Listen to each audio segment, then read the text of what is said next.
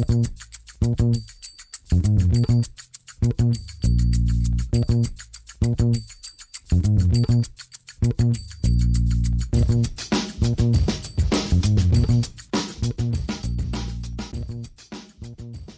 damit hallo und herzlich willkommen zu Football Rausch. Mein Name ist Tim Rausch. Und Leute da draußen, es fühlt sich komisch an. Erstens ist Rahman Ruprell heute nicht in der Leitung und zweitens äh, ist das die erste Folge nach unserer Mini-Sommerpause. Äh, letzte Woche gab es ja keine Folge, weil einfach auch nichts los war und wir dann dachten, okay, wir bereiten uns auf die Division Previews vor, die wir jetzt für euch geplant haben. Ähm, die werden sich jetzt um eine Woche verschieben, weil Julio Jones zu den Tennessee Titans getradet wurde.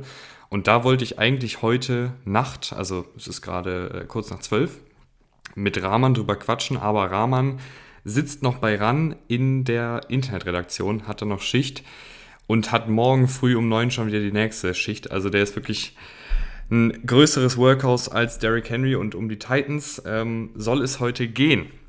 Ähm, muss ich dann jetzt mal alleine machen? Ich weiß nicht, wie das wird. Ich, ich hoffe, ich kriege es einigermaßen über die Bühne, ähm, weil wir wollten euch so schnell wie möglich halt eine Folge und eine Einschätzung zu Julio Jones geben.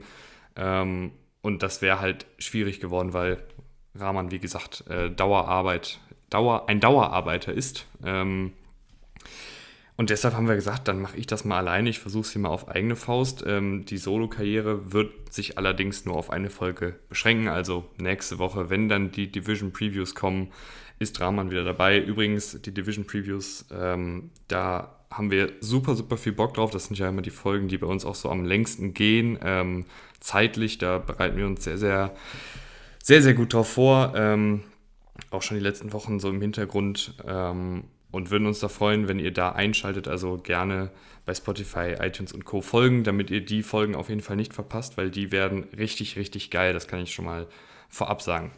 So, jetzt aber genug Geschwafel, würde Rahman jetzt vielleicht sagen, äh, sage ich aber auch. Wir wollen über Julio Jones reden. Ähm, normalerweise ist Rahman ja immer der, der dann jetzt hier die, die ähm, die Daten zum Trade hat. Äh, jetzt muss ich die mir hier mal kurz noch nebenbei aufmachen. Ähm, Julio Jones wurde zu den Tennessee Titans getradet. Ähm, die Titans kriegen Julio Jones und einen Sechstrunden-Pick 2023 von den Falcons und geben einen 2022 Zweitrunden-Pick und einen 2023 Viertrunden-Pick ab. Sie müssen das Gehalt von Julio übernehmen, also die Titans. Ähm, das sind im kommenden Jahr 15,3 Millionen US-Dollar. Damit sind die Titans, was Capspace angeht, jetzt ganz, ganz unten in der Tabelle äh, in der NFL. Und die Falcons ähm, nehmen durch den Trade 7,75 Millionen Dead Cap Space in Kauf, ähm, machen aber gleichzeitig die 15 Millionen, die jetzt die Titans übernehmen, wieder frei. Die Falcons hatten auch in letzter Zeit viele, viele Cap-Probleme, ähm, haben beispielsweise noch keinen ihrer Rookies unter Vertrag genommen. Und der Trade ist aus Cap-Sicht natürlich für die Titans ganz gut, äh, für die Falcons natürlich ganz gut.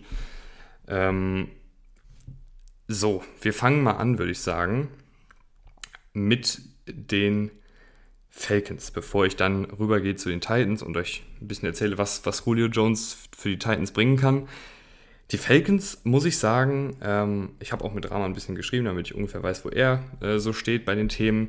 Die Falcons sind für uns beide so ein bisschen im Niemandsland, weil sie haben mit Ryans Vertrag umstrukturiert, ähm, sie haben Kyle Pitts im Draft genommen an vierter Stelle ähm, und es deutete irgendwie so ein bisschen darauf hin, dass die Falcons nochmal so einen so einen letzten Anlauf auf den Super Bowl nehmen wollen. Mit einer neuen Offensive rund um den neuen Head Coach Arthur Smith, ähm, mit Julio Jones, mit Calvin Ridley, mit Matt Ryan, der irgendwie jetzt nochmal zur Form finden soll.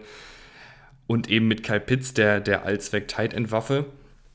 Einer, einer gesunden Offensive Line wieder. Und jetzt geben sie Julio Jones ab und man fragt sich ja schon, was, also wo soll der Weg für die Falcons hingehen? Ähm, wenn ich mir das, das Falcons-Team jetzt anschaue, ich weiß es ehrlich gesagt nicht. Und vor allen Dingen der, der Pick von Pitts im Nachhinein macht dann ja nicht mehr ganz so viel Sinn, weil man könnte ja sagen, okay, ähm, wir wollen äh, All-In jetzt gehen, wir nehmen den besten Spieler im Draft, das ist Kyle Pitts an der Stelle gewesen.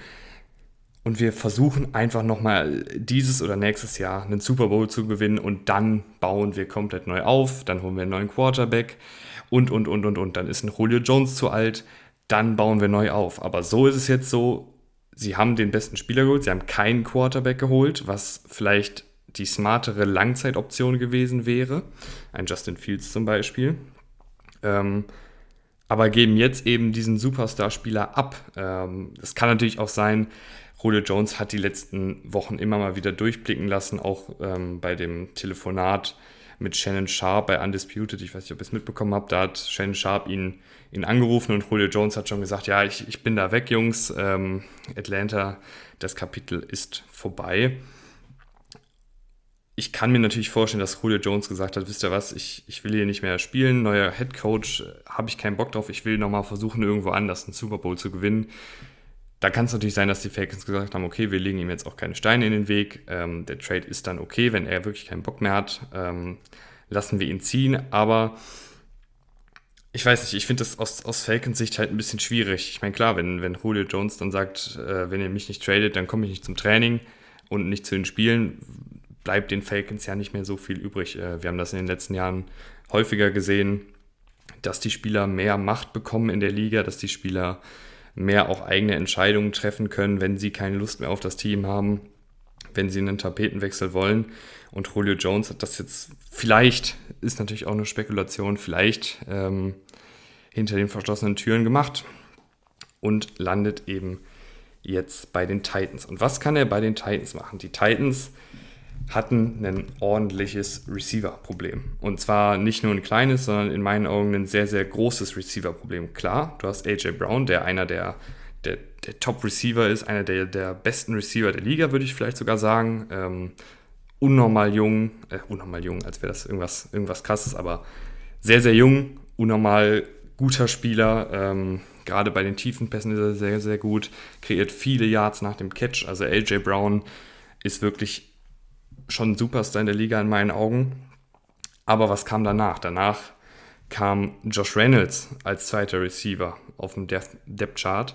Ähm, ein Nick Westbrook Ikine, ein Des Fitzpatrick, ein Chester Rogers.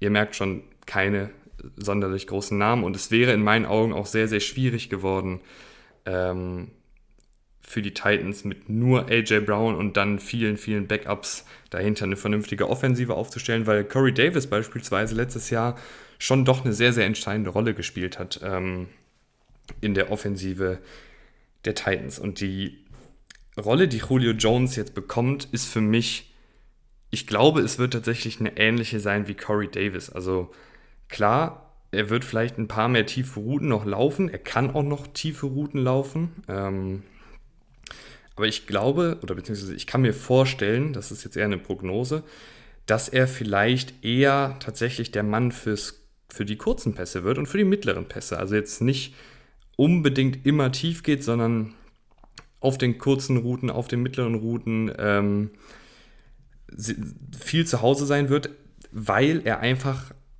auch so ein bisschen Athletik verloren hat die letzten Jahre. Er ist jetzt 32, er hatte viele, viele Verletzungen, auch das ist noch ein Fragezeichen. Ähm, hat ja letzte Saison auch sieben Spiele verpasst, wenn ich mich richtig erinnere. Ähm, und generell war der ein Dauergast auf dem Injury Report. Also der Zahn der Zeit nagt schon so ein bisschen an Julius Athletik. Aber er ist natürlich trotzdem noch ein, ein guter Athlet. Also es ist jetzt nicht so, dass er mit dem Krückstock rumläuft. Aber so diese unfassbare Spritzigkeit, die er die ersten Jahre in der NFL und auch noch die weiteren Jahre in der NFL hatte, ähm, finde ich, ist so ein bisschen abhanden gekommen. Und deshalb könnte ich mir vorstellen, dass er ähnlich wie Larry Fitzgerald, der dann in den letzten Jahren auch vermehrt im Slot gespielt hat, weil einfach nicht mehr die Endgeschwindigkeit da war, auch ab und an mal ein paar Plays im Slot kriegt. Ähm, und da dann einfach als dieser Big Slot, als dieser Big Bodied, äh, diese Big Bodied Anspielstation über die Mitte des Feldes agieren kann. Ähm, er hat das Route Running, er hat die Erfahrung, er hat auch die Hände. Julio Jones hatte ab und an mal wieder in seiner Karriere Drop-Probleme. Ähm, aber die letzten beiden Spielzeiten und die letzten drei Spielzeiten sah das schon deutlich besser aus. Also er hatte mal 2017 und 2015 10 Drops. Ähm, die letzten, letzte Saison hatte er nur drei, davor die Saison sechs. Das ist verkraftbar. Ähm, Und ich glaube, dass er dafür Tennell wirklich eine solide Anspielstation sein kann, sei es auf einer 10-Yard-Out, auf einer Comeback-Route, auf einer In-Route oder was auch immer. Ähm, ich glaube, dass er da sehr, sehr gut sein kann. Und dann hast du eben noch die Möglichkeit, ihn auch tief zu schicken. Ähm, die Titans laufen ja unfassbar gern diese, diese tiefen Play-Action-Crossing-Routes, ähm, wo man dann, wo dann der Right Receiver von rechts beispielsweise quer übers Feld nach links tief geht. Und da ist Julio Jones natürlich immer noch eine Waffe. Ich meine, der Typ ist 1,90 groß, der läuft immer noch relativ schnell. Der kann dir Contested Catches auf jeden Fall auch gewinnen. Ähm, letztes Jahr hat er zwölf Contested Catches machen müssen, sechs davon hat er gefangen. Das ist ein sehr, sehr guter Wert für einen Receiver. Also das hat er auf jeden Fall noch drauf. Ähm, von daher bin ich da sehr gespannt, ähm, wie sie Julio Jones einbinden werden. Ich kann mir gut vorstellen, ähm, dass er sich damit AJ, dass, dass sie viel auch nur mit zwei Receivern auflaufen und dann ähm, Jones und AJ Brown da ihr Ding machen können und dann halt auch viel übers Laufspiel kommen. Das ist natürlich immer noch das A und O bei den Titans, ähm, über Derrick Henry zu kommen. Ähm, ja, da bin ich äh, sehr, sehr, sehr gespannt drauf, ähm, was die Titans so machen. Und generell ist das, glaube ich, auch jetzt so das Idealszenario für die Titans gewesen, weil du hast echt ein paar gute Spieler verloren. Du hast ähm, Corey Davis verloren, du hast Jonas Smith verloren, ähm, Isaiah Wilson, der Right Tackle, den sie letztes Jahr in der ersten Runde gedraft haben, der war bis jetzt kein guter Spieler, aber auch der hat nicht geklappt. Da hatten sie sich ja auch erwünscht, dass das äh, nochmal eine Verstärkung für die Offensive Line wurde. Dann hast du noch deinen richtig, richtig guten Offensivkoordinator äh, Arthur Smith an die Falcons ironischerweise verloren. Und ich muss sagen, ich hatte ein bisschen Sorgen um die Titans, dass sie einen Schritt zurück machen, dass Tannehill einen Schritt zurück macht, weil ihm die Anspielstationen fehlen und der Offensivkoordinator fehlt. Ähm, und dass diese Offensive als Ganzes vielleicht dann auch einen Schritt zurück macht. Aber ich, ich finde, Julio Jones schiebt diese Offensive wieder nach oben. Ähm, und in der Division, in der die Titans sind, äh, da sieht es natürlich auch ganz gut aus. Ähm, du hast die Jaguars, die zwar mit Trevor Lawrence einen wahrscheinlich guten Quarterback haben. Auch das wissen wir natürlich jetzt noch nicht. Ähm, aber ansonsten als ganzes Team noch nicht viel mit den Playoffs zu tun haben werden. Ähm, du hast die Texans, die die Texans sind, muss ich nicht viel zu sagen, sind wahrscheinlich das schlechteste Team der Liga, selbst mit Watson, obwohl ja, mit Watson werden sie wahrscheinlich nicht das schlechteste Team der Liga, aber aktuell sind sie das schlechteste Team der Liga. Und du hast die Colts, die natürlich ein gutes Team haben, aber wo Carson Wentz auch eben ein ganz großes Fragezeichen ist, äh, ob er nochmal zur alter Form zurückfinden kann, weiß man nicht. Ähm, und die Titans müssen erstmal ihre Liga gewinnen. Und das finde ich ist nach dem Jones-Trade noch ein bisschen klarer, das Bild. Ich hätte die Titans wahrscheinlich auch vor dem Jones-Trade als Favorit gehabt, einfach weil sie für mich das stabilste Team sind, bei dem am wenigsten schief gehen kann. Aber jetzt mit dem Jones-Trade ist es für mich einfach nochmal sicherer, ähm, weil Julio Jones eben diese Offensive einfach nochmal verbessert. Diese, er ist ja kein Wide Receiver Nummer 2, aber einfach noch eine zweite richtig, richtig gute Anspielstation auf Receiver gibt. Ähm, und Julio Jones, äh, ich habe es eben kurz nochmal angedeutet, ich bin mal gespannt, ob er nochmal zur alten Form zurückfinden kann. Weil irgendwie hat man ja bei Jones das Gefühl, dass der jetzt schon ein bisschen länger an den Verletzungen nagt, aber der Mann hat ja 2019 knapp 1400 Yards gehabt, 2018 1700 fast und davor ist der hatte 1600, 1700, 1900 fast. Also der spielt ja eigentlich, der hat hier die letzten 1, 2, 3, 4, 5, 6, 7, 7 der letzten 8 Spielzeiten ähm, über 1300 Yards gehabt. Das muss man sich mal vor Augen halten. Und ich glaube auch, dass er in der kommenden Saison über 1000 Yards geht, wenn er gesund bleibt. Ähm, ich habe mir auch nochmal hier so eine Statistik aufgemacht, die zeigt, dass er natürlich nicht mehr das allergefährlichste Deep Threat der Liga ist, das ist klar, ähm, aber er ist kein schlechtes. Äh, letzte Saison hat er 14 Targets bekommen, die über 20 Yards durch die Luft flogen, also tiefe Pässe. Ähm, und sieben davon hat er gefangen für zwei Touchdowns, 207 Yards. Ähm, das ist schon sehr, sehr gut.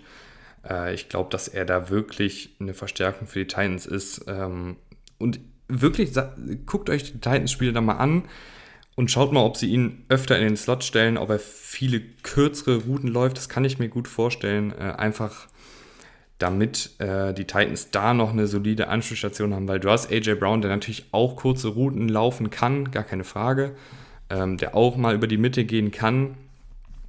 Aber mit Jones hast du da eben noch einen, der da für Ärger sorgen kann, äh, der dir auch die wichtigen First Downs holen kann. Äh, Julio Jones ist, finde ich, auch für mich immer ein Receiver, den, den willst du beim Third Down anspielen. Ähm, der ist einfach so erfahren, der ist so gut. Ähm, dass du ihm beim Third Down, wenn es drauf ankommt, wirklich sehr, sehr gerne den Ball geben kannst. Ähm, und dann kommt da meist was Gutes bei rum. Und ich hoffe, äh, es ist jetzt hier bei dem Podcast auch was Gutes bei rumbekommen, ähm, rumgekommen. Äh, jetzt kann ich schon fast gar nicht mehr sprechen. Auch ich habe gerade äh, acht Stunden gearbeitet und habe mich jetzt nach der Schicht nochmal schnell hingesetzt. Ähm, ja, 16 Minuten habe ich jetzt mit euch gequatscht. Äh, ich hoffe, es hat euch gefallen. Denkt dran, äh, nächste Woche wieder mit Rahman und mit den Division Previews. Das liegt uns sehr, sehr am Herzen, äh, dieses Themengebiet ähm, Division Previews. Also wenn ihr da wieder einschalten würdet, würde uns das sehr, sehr freuen. Und ja, ich wünsche euch jetzt eine gute Nacht. Solltet ihr das noch in der, in der Nacht hören oder ansonsten, wenn das morgen früh bei euch in den Podcast-Postfächern äh, ist und ihr es jetzt gerade auf dem Weg zur Arbeit oder sonst wohin anhört, wünsche ich euch einen schönen Start in den Tag. Bis bald.